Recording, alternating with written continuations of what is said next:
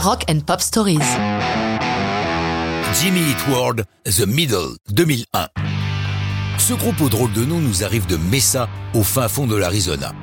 Leur origine aurait pu les orienter vers la musique country, mais Jim Atkins, chanteur et guitariste, Tom Linton, l'autre guitariste, le batteur Zach Lynn et le bassiste Rick Birch préfèrent largement le punk et tous ses dérivés.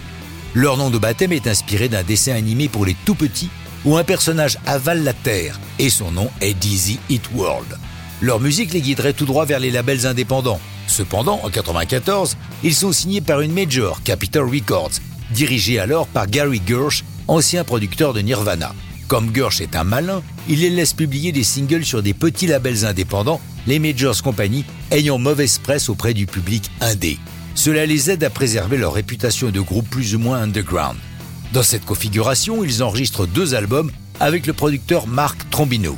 Le second, Clarity, attire un public de plus en plus nombreux à leurs concerts, mais les disques se vendent mal. Et comme Gersh est viré de Capitol, la nouvelle direction leur rend leur contrat. Les petits gars d'Arizona sont persévérants et ont du courage. Ils font plein de petits jobs afin d'autofinancer leur prochain album. Ce qu'ils font, toujours avec Mark Trombino, qui accepte de différer son règlement pour ne pas plomber les finances fragiles du groupe.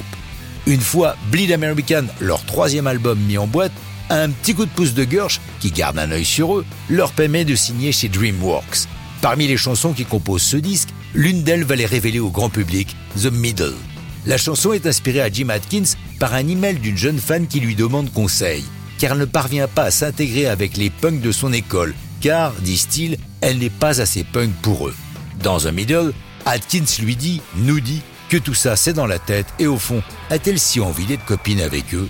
La chanson est d'une grande simplicité, à tel point que Jim pensait qu'elle ne marcherait pas à cause de ça, alors que c'est sa force. Le batteur Zach est d'ailleurs très reconnaissant à leur producteur Mark Trombino de les avoir aidés justement à préserver la simplicité de The Middle. Publiée en octobre 2001, la chanson s'accroche à la première place du hit Modern Rock et réussit à atteindre la cinquième place du hit général. Par contre, l'album doit être débaptisé car au lendemain du 11 septembre 2001, avoir un album intitulé Saigne américain est plutôt malvenu, ce qui ne l'empêchera pas d'être certifié platine. Depuis, Jimmy Eat World poursuit une carrière honorable avec 10 albums à leur actif, mais ça, c'est une autre histoire de rock'n'roll.